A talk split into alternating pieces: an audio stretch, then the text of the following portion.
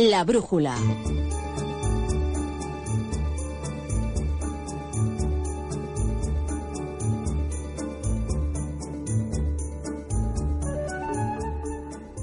Tiempo de la ciencia en la brújula y en la era de las películas 3D resulta que lo que está muy de moda en ciencia es el 2D.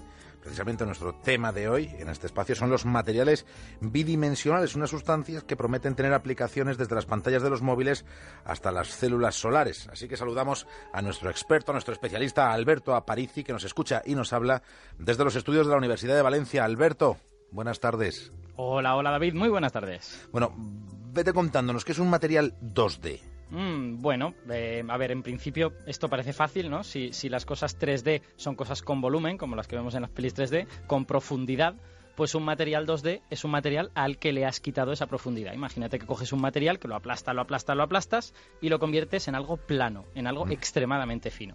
Bueno, de hecho, para, hacer, para ser precisos, digamos que son materiales todos lo planos que pueden ser para seguir siendo materiales, porque ahí tiene que caber materia, ¿vale? Para que, para que sean materiales. Si es verdad que fuese 2D completamente, pues no cabrían ni átomos y no tendrías material.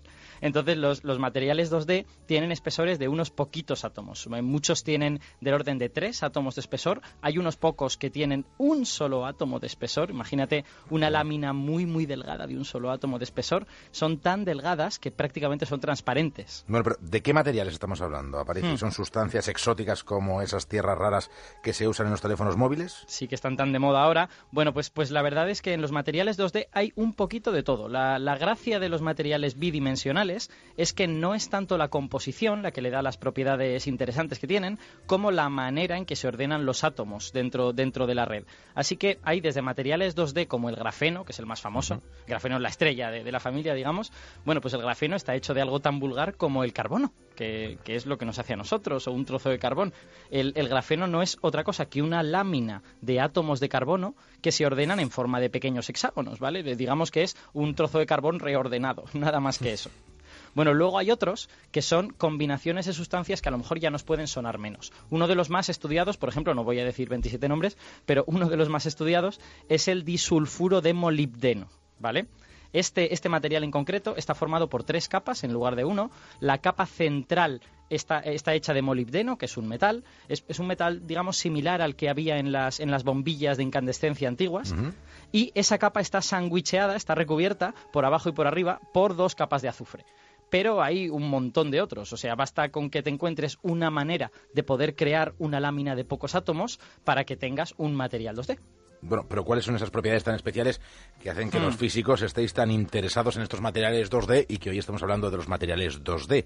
¿Cuáles son sus virtudes? Pues hay, hay como decenas de ellas. Eh, sería muy difícil, eh, aunque nos dedicáramos todo el espacio solo a enumerarlas, mencionarlas todas. Por ejemplo, hay algunos que son fantásticos conductores de la electricidad, que pueden conducir electricidad y, prácticamente no se calientan y no pierden energía. La, la corriente eléctrica, la que entra, es la que sale. Eh, hay otros que son sorprendentemente resistentes, que a pesar de ser unos poquitos átomos unidos, es muy difícil separarlos. Y hay otros que interaccionan de manera muy fuerte con la luz, de una forma muy contradictoria, porque son transparentes, no absorben casi luz, pero la poca que absorben, digamos que la absorben de una manera muy eficiente. Quizá algún día los pudiéramos usar pues para producir eh, energía a partir de esa luz.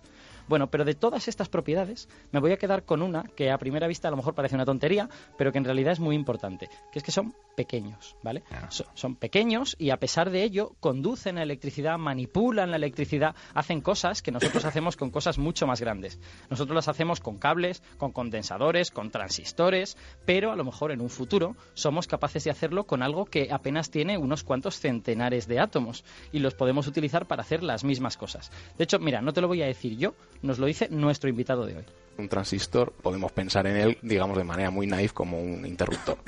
Y digamos que cuando los empiezas a hacer cada vez más pequeños, empiezan a, el, digamos, el off empieza a ser menos eficaz, ¿no? O sea, cuando están encendidos funcionan bien, pero cuando lo apagas, pues eh, sigue pasando un poco de, de corriente. Y eso es un problema muy grande, porque cuando tienes tantos transistores tan pequeños juntos en un mismo chip, se calientan.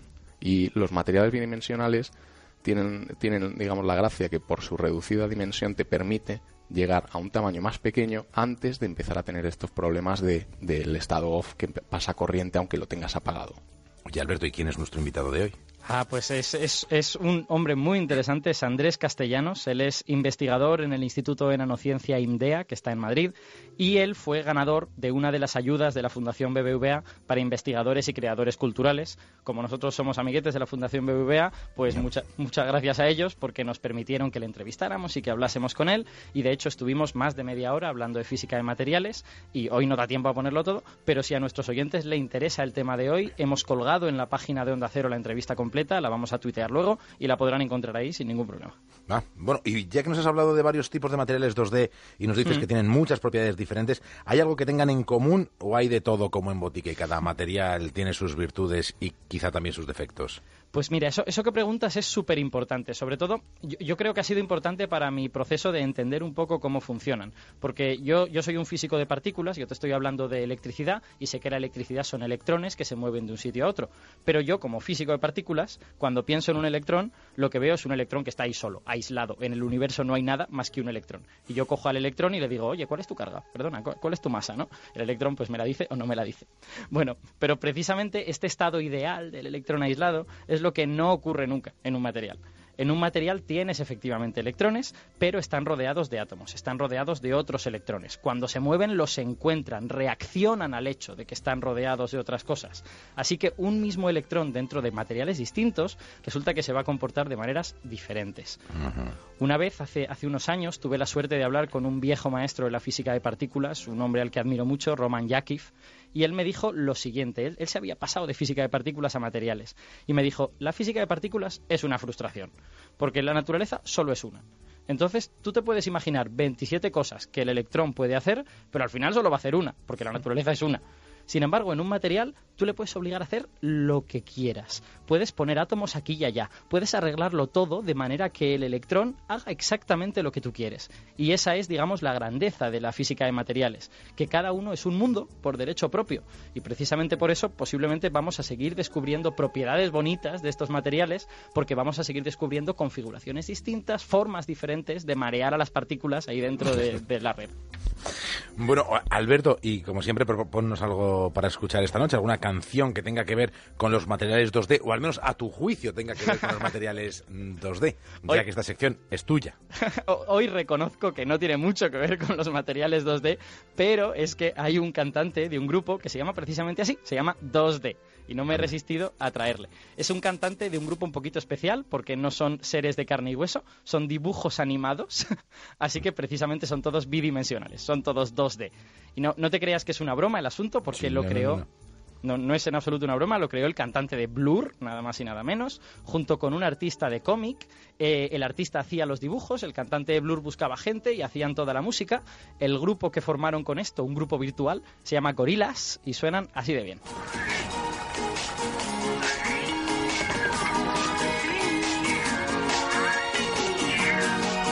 Bueno, también hacen actuaciones en directo, ¿eh? los dibujitos animados. Efectivamente, y muy a menudo las hacen detrás de una pantalla. ¿eh? muchas veces ponen la pantalla y los dibujos y los músicos detrás. Aparicio, un placer como cada jueves. Hasta el que viene. Un abrazo grande, David.